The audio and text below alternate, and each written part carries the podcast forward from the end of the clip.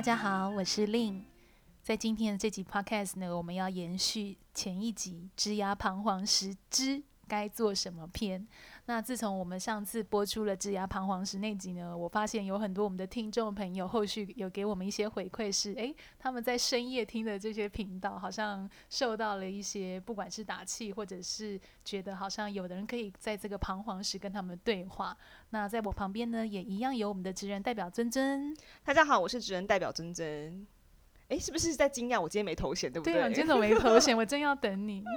因为我觉得每一个职人应该都有这样的职涯彷徨时，嗯、所以我觉得就是用最那个原厂设定的尊尊 跟大家打招呼，这样子。嗯、大家好，你刚刚好，我们在蕊这集的一个内容前，你讲说我们现在变成走心思想式了。对，我发现在这个走心的主题上面，我们的那个收听率都还蛮不错的。嗯、想必是大家都需要有一个黑洞，或者是想要听听大家都是怎么度过这个彷徨的时候。嗯、不过确实我也会，我自己也曾经有那种真的是超级彷徨的那样的状态。我记得不知道你是之前在哪一集，你说原来教练也有这样。呃，迷惘的时候，对啊，就是之前在直播的时候就已经有听教练讲说，嗯、之前他曾经也在什么二十几岁的时候迷惘过，嗯、然后那时候我就说，嗯，嗯教练也不是一生下来就是教练的这样子。对，因为我我曾经有在一些工作经验上，那时候就是真的是年纪还是刚出社会。没有多久那个年纪，然后真的曾经有到那种，你就是起床，然后睁开眼，你有一种啊，就是叹气，你就会觉得啊，我好不想去上班，可是你又不得不嘛。嗯。然后我觉得在那样子的一个状态上，其实真的是辛苦的。无所谓的辛苦是，你很努力想要在那个角色 perform 好你自己，可是可能别人的回馈不一定如你所想。或者是说有很多的现实跟你自己内心状况的一个拉扯，都种种的导致可能那个彷徨的状态出现。所以其实啊，我那时候每天早上起来都在想的是，诶，那到底别人都是怎么度过这个时间？别人真的也有像我这样的时间吗？没错，尤其是你发现自己跟朋友讲，或者是在你的 FB 或 IG 上面，只有你自己一个人每天都在 murmur 的时候，就想说，哎、嗯，是不是别人都过得很好？哦、是不是只有我自己这么挣扎？所以我我有时候觉得这种彷徨的事情，我不见得会就是跟我的亲密好友讲，嗯、但是我内心就会默默的想说。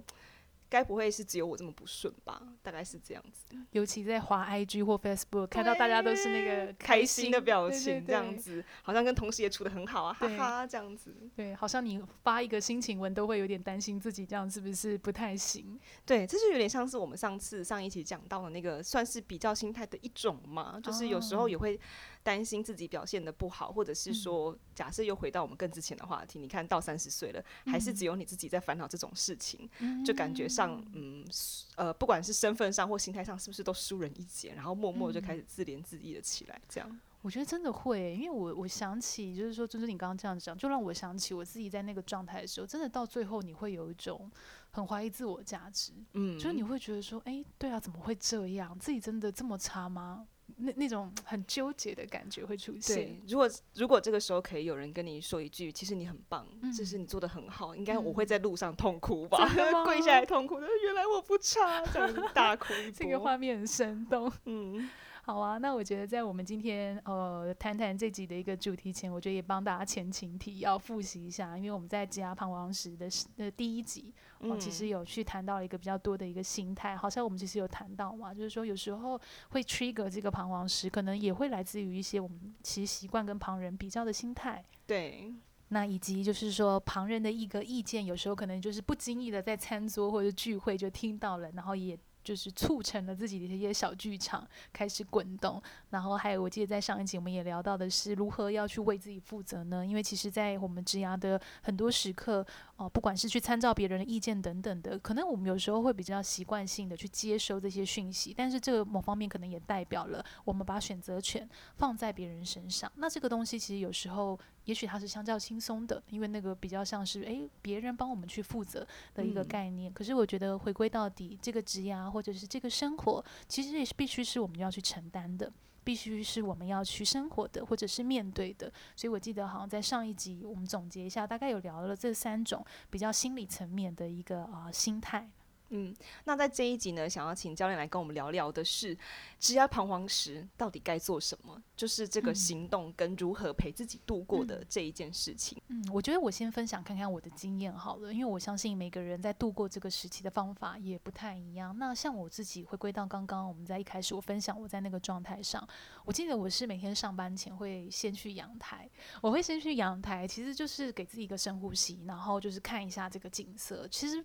我觉得那个状态有点像是给自己一个仪式感，就是说，我觉得在那个状态，我常常会每天告诉自己的事情是：这个都是过程，嗯，这个都会过去。我觉得这句话真的是很帮助我，就是说，不管是度过或者是撑过那段时期。我记得我曾经在我的部落格还是我的书，我记得我都有写过这段话，就是说。为了达到明天的天明，我们都快接近更好的自己。我记得我曾经很有感触的写下这句话。那其实这句话就是我在阳台 那时候跟自我对话得来的，这样子。哦，好正面哦，这很正面吗？这是一个很正面的行动。嗯，因为像我，如果说真的有一个很痛苦的挣扎的彷徨的时候，嗯，我就是要把自己放进那个没人在的树屋跟黑洞里面，哦，把自己困起来，这样子，嗯，就会希望用那种很负面的情绪或者是很负面的言语去发泄自己。这样也很好啊，听起来如果那个是会让你舒服的管道，会让你觉得比较安全，因为你是用事物跟黑洞来形容。对，那我想起来，我之前曾经有尝试过写日记，就是在不顺的时候，我就想说，那我来记录一下，就是今天为什么会不顺，嗯，然后我的学习是什么，这样，嗯。所以我就是笔笔记本上面还有就是我之前曾经写的日记，大概就是两天而已，然后两天之后就被那个黑洞这样击败，然后就烂在那个床上，然后就再也不写日记这样子。哦，不过写日记确实，我也有听到我的有一些客户，他们也是会用写日记的习惯。来去度过这段时间，不过我觉得那个好像整体听起来都很像一种自我对话，像我的自我对话发生在阳台，嗯，你的是发生在那个树屋与黑洞，是？对，树屋与黑洞上面。然后除了写日记之外啊，我发现我在那个职涯彷徨的时候，我还做了一件事情。那件事情其实我现在想想，我觉得那个力量跟回馈是蛮大的，嗯。就是因为我觉得每个人心中都有 KOL 嘛，就是大家都会有一个你觉得最棒，然后最想效法的对象，他就像是你的偶像一样这样。所以我记得在前几年，我遇到一个职涯彷徨的时刻，我就有一天早上，我就真的忍不住，我也不知道该跟谁讲。然后因为你跟谁讲都很突兀，你都会担心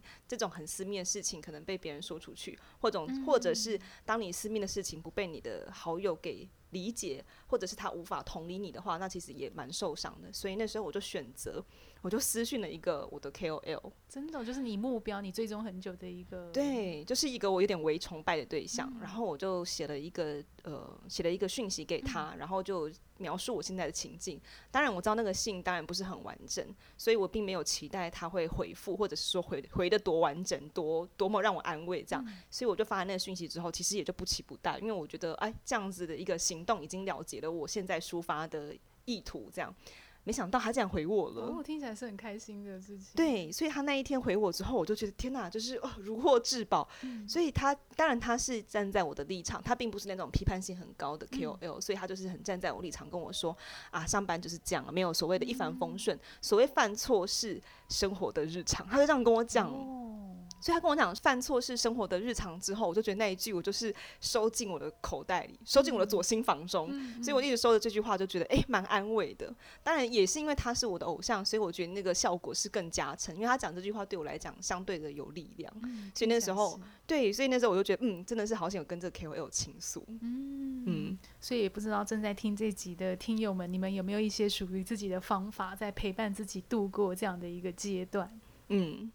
那不过啊，我觉得在这种自我对话，因为他还是比较是自己对自己。那我其实回归到像我那时候，我在下班后，我其实也不是马上就先回家，哦、因为其实那个状态，可能你回家后，其实也是瘫在那里，嗯、或是胡思乱想，对，或是开电脑又在神游，类似是这样的概念。所以其实我那时候在度过那段时间，我发现我的习惯是，我会去书店。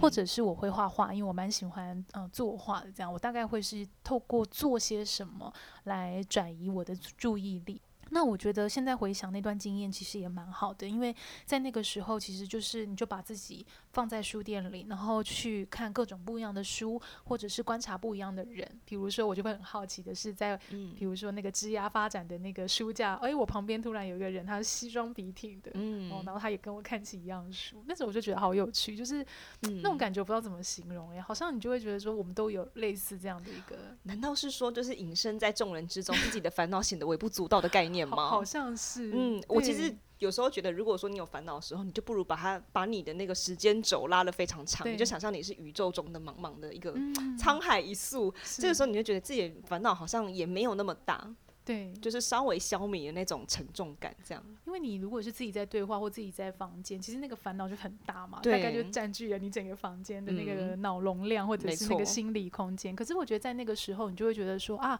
原来其实很多人也在为了自己的生活或者是职业也正在做一些思考。然后我其实觉得在那段时间，我也是慢慢透过咀嚼不同的书，我觉得那个回想起来，应该是我咀嚼最多不同的怎么讲方向的书，可能叫不管叫哲学，不管。叫商业，不管叫什么的，对，嗯、所以我其实现在这样回想起来，我觉得是，嗯，我我现在会用有趣来形容，就是觉得，哎、欸，好像不得不走过那样子，让自己在那样的时刻能长一些新的肌肉的概念，这样子。嗯嗯、我其实蛮喜欢在书里面找同温层的，嗯、因为书里面的同温层，你会觉得它更有对话的力量，因为有时候你会上网去看文章，或者是说去看看论坛的一些别人的新的想法，但是对我来讲，它都是杂音。可是你如果走进书里去找书的同温层，那它就是比较像是对方在自己经历那一段之后。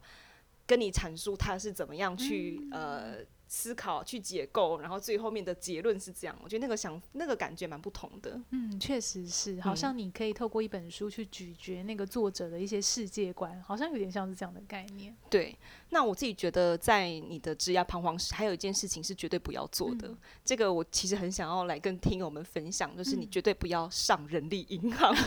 嗯、你绝对不要看职缺。这个应该跟大家通常会习惯的想法就是相反的吧？嗯、对，其实我自己在彷徨的时候，我也会做这件事情。嗯、可是我后来发现它的杀伤力太大了，因为、嗯、当然，当你没有方向的时候，你就更难去筛选。所谓真的想要，或者是或者是不想要，嗯、因为那些呃很多的意见，或者是那些职缺，都让你看得眼花缭乱。你其实更难去专注的思考非常核心的议题，嗯、而是可能被那他的一些条件，或者是头衔，甚至是公司牵着走。那我自己觉得那个东西会让你更难去聚焦。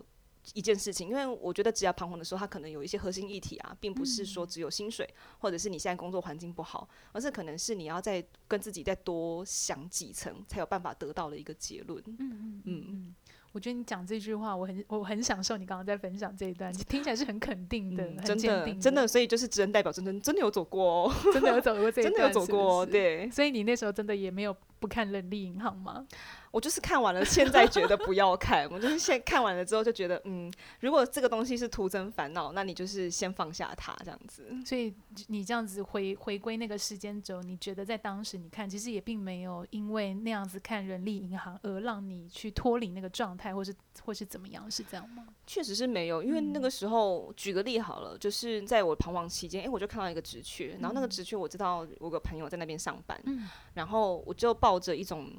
试试看的心态，就是你那时候脑中就会冒着好多想法，哎，这个也不错，那个也不错，然后你就去问朋友说，哎，这个工作怎么样？这样，然后他又跟你讲一个很现实层面的事情，假设说啊，我想要去 A 职位，他跟我说，嗯、呃，A 职位我觉得。呃，它会有一些风险，然后你其实除了做一些事情之外，你还有要做别的事情。这样，嗯、你本来以为 A 职位是你的父母，哦、你真的脑海中会有一些幻幻想啊，就是觉得说，嗯，我现在这边很不顺，那我是不是去争取这个工作，我就可以脱离现在的痛苦了呢？嗯、可是当对方很现实跟你讲说，哎，A 职位其实还有别的痛苦在等你哦、嗯、的时候，你就会觉得很退缩，就是那个心情可能本来从就是。那个 level，然后又往下，下对，又到了几层，你就会觉得我那么拼命想要找一些出路，可是这些出路原来不是我想的这么梦幻，这样。嗯，嗯对，我觉得你刚刚讲那个浮木好有画面感哦，嗯、有时候好像那个心情真的就是这样，因为你会觉得好像你在现在就是不 work 嘛，那是不是去其他的地方就可以、嗯、呃一帆风顺呢，或者是更舒服呢？就是会有这种想象，对。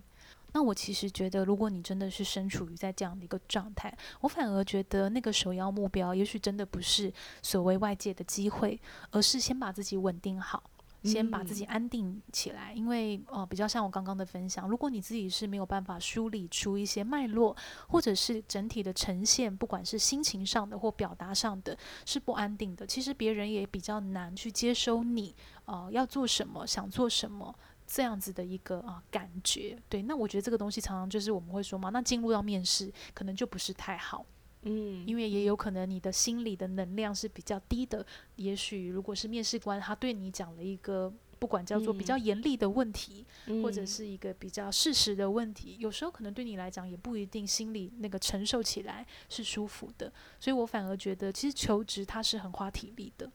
并不是说好像我把注意力放在外面就会让自己比较舒服，其实我觉得那个是真的是很不一样的。同意耶，我觉得在你的心很乱，或者是你自己还没有整理好自己职业的方向的时候，嗯、真的不要去面试，嗯、因为面试达人尊尊就是、哦、对你也是面试达人，我是面试达人，然后我也曾经就是在一个我自己觉得有点混乱状况之下去面试这样，嗯嗯、然后我记得前几份工作都诶、欸、都有面试，可是面试结果就是无声卡这样，嗯、然后我就为这件事情失眠了好整个好几个晚上，嗯、因为我觉得我对自己的期待就是不应该是得到这样的结果，我就会觉得说。其实我并不是那么差的人啊，为什么我这次面试，然后都是我自己认为的 dream job，然后都没有回音呢？我就失眠三天。可是我自己现在回想起来，我就可以很清晰的感受到，当对方那个面试官问我说：“你为什么会想来这个工作？”的时候，我其实根本就答不上来，因为我的心态就是抓浮木嘛。不管是我在看一零四看新机会，那个时候就是想要跳进另外一个我觉得可能安全的坑，所以我当然是没办法回答出。让他们觉得满意，或者是说那种所所谓的正面的正向的，嗯、就是更往上的回答，是。对，所以我就是这样失眠三天，然后后来就觉得哎，太挫败了这样。所以我自己的整理是，假设你真的没有准备好自己，别人也会看得出来，嗯、那你不如就好好先准备自己，不管那个是把自己躲进黑洞，或者是放假，就是都 OK 这样。嗯好啊，那我觉得今天这一集，其实我们也各自不同分享了不太一样的一个可以如何做什么陪伴自己度过的一个点，也包含了第一个是，也许可以给自己一个整理思绪的一个仪式。我的举例好像是透过我的经验，是像我自己当时是去阳台给自己一个对话，或者是一句话，就是说，诶，这一切都是过程。哦，来勉励自己啊，支持自己。那第二个，我记得好像郑正也有分享到的是，他的方式是，诶，给自己一个发泄的黑洞。对，那这可能包含，比如说你就是发发自己呃心情的 post。或者是说，你可能就帮自己写日记，像这样子的发泄方式。嗯，还有第三个是，也许下班后也不一定要急着回家，或者是窝在房间，反而是让自己多多去走动啊，或者转移注意力，不要把那个烦恼放得很大。那不管是去做喜欢的事，像我自己的举例，好像刚刚是跟大家分享是画画，或者是说我去书店看书，我觉得这个可能都是一个 distract 自己的一个部分。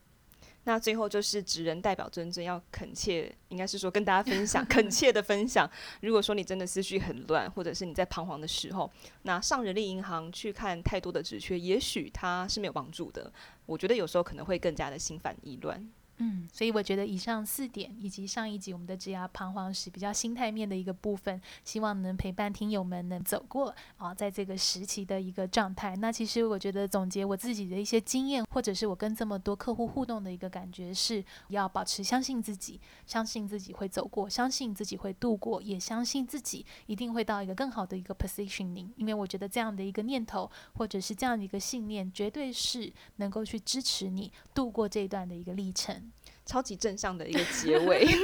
变成正向思想式，是非常正向的思想式。哎、嗯欸，我想要邀请大家做一件事，如果你觉得真的有想要来跟我们分享，就是你听完这一集的心得，是不是可以到 Line 跟我们讲？哦，可以，可以，对，可以，可以把一些心得告诉我，因为我很急需大家的心得，嗯、希望大家可以浮上水面，然后告告诉我们，就是可能听完的心得啊，或者是你有一些什么新的想法，或你怎么走过来的之类的。就你的方法是什么？可不可以跟大家也分享一下？对，没错，没错。那你的 Line 是不是要账号让大家知道一下呢？呃，请扫 QR code，没有啦，这个怎么可能 扫 QR code？就是我们的 Line 账号是 at，就是有个小老鼠，然后是 Lynn Careers，L Y N N C A R E E R S。这样就可以在 Line 上面搜寻到我们了。OK，就是所以就是打那个 at Link Careers 就可以加到我们的一个官方 Line 的账号了。是。那如果各位听友们喜欢今天这集 Podcast 的内容，也别忘了能帮我们在 Apple Podcast 写一下你的一些心得，或者是你对 Lynn 的思想式的一些感觉。我和尊尊都会非常期待各位的一个留言。那同时也别忘了追踪我个人的 Facebook、IG 以及部落格猎头的日常。好喽，那今天就到这边喽，下次见，下次见，拜拜，拜拜。